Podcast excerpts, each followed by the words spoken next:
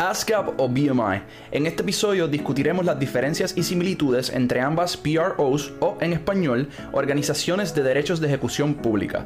Te adelanto que ambas tienen sus beneficios y no necesariamente una es mejor que la otra. Por lo tanto, quédate hasta el final para que tomes una decisión informada. Vamos allá. Saludos familia, yo soy George Sidlo y en sí nuestra misión es ayudarte a establecer, crecer y proteger tu negocio. Por eso en este canal encontrarás contenido semanal sobre propiedad intelectual, empresarismo y la industria de entretenimiento. Si es la primera vez que nos conocemos y estás en YouTube, asegúrate de darle like a este video, suscribirte a nuestro canal y darle a la campana para que no te pierdas de ningún episodio. Y si nos escuchas en formato podcast, asegúrate de ir a Apple Podcasts y dejarnos un review que lo estaremos leyendo en los próximos episodios. Comencemos por definir brevemente lo que son ASCAP, the American Society of Composers, y BMI, Broadcast Music Incorporated.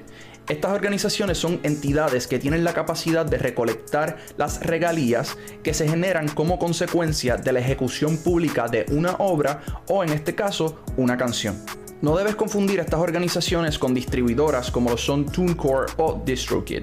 Las distribuidoras son fundamentales para que tu música suene en plataformas como Spotify o iTunes, pero no recolectan todas las regalías que tu música genera. Supongamos que eres tu propio publisher o editora musical individual y que controlas los derechos de tus canciones.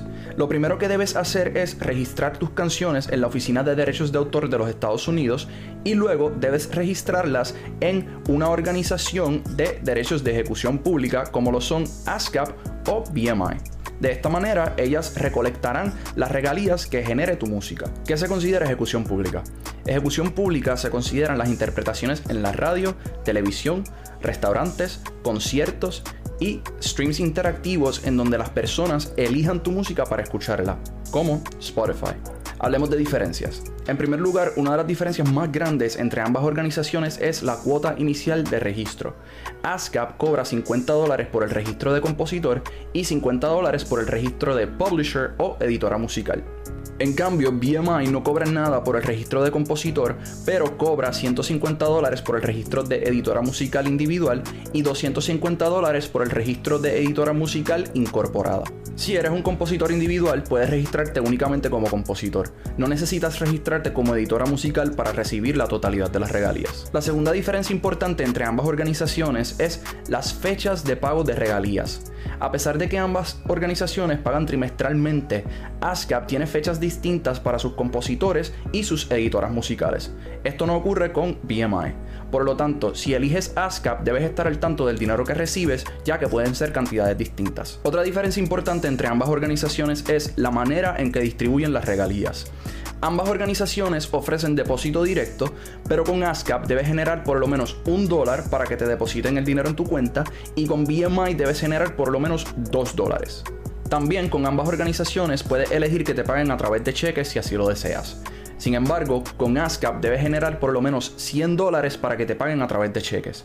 Con BMI debes generar por lo menos 250 dólares para recibir cheques, pero si generas por lo menos 25 dólares, al final del último trimestre te envían un cheque con lo que hayas generado por encima de los 25 dólares. Por lo tanto, en cualquier caso, elige depósito directo y ahórrate este dolor de cabeza. Una gran diferencia entre estas dos organizaciones es la administración interna. ASCAP está dirigida por artistas, compositores y editoras musicales, mientras que BMI está dirigida por compañías de transmisión. Esto no es una diferencia práctica, pero es importante que lo sepas al momento de elegir para que sepas quién te representa. Además, es importante recordar que registrarte con una de estas compañías es entrar en relaciones contractuales con una de ellas. Por lo tanto, es recomendable que leas los términos y condiciones antes y después de elegir una. Esto sobrepaso para hablar de una diferencia sumamente importante, y esta es los términos contractuales. Con ASCAP, los contratos duran un año y se renuevan automáticamente. Con BMI, el contrato de compositor dura dos años y el contrato de editoras musicales dura cinco años y estos últimos dos no se renuevan automáticamente. Finalmente, si tu música es reconocida internacionalmente, es posible recolectar regalías si ASCAP o BMI mantienen relaciones contractuales con una PRO extranjera. Por lo tanto, revisa las listas de PROs extranjeras antes de elegir si esto es un factor determinante para ti. En conclusión, ambas organizaciones tienen ventajas y desventajas que debes tomar en consideración antes de elegir. Si ya te registraste en una PRO, te invito a que nos dejes un comentario y nos digas en cuál. Si todavía no te has registrado en ninguna PRO, te invito a que nos digas qué aprendiste de este video y cuál te convence más. Bueno familia, espero que hayas disfrutado y que hayas aprendido con la información de este video. Si te gustó este episodio, no olvides darle like, suscribirte a nuestro canal y compartirlo con tus amigos para que ellos aprendan lo que tú aprendiste hoy. Y en confianza puedes seguirme en mis redes sociales que se encuentran disponibles en la descripción. Hasta la próxima.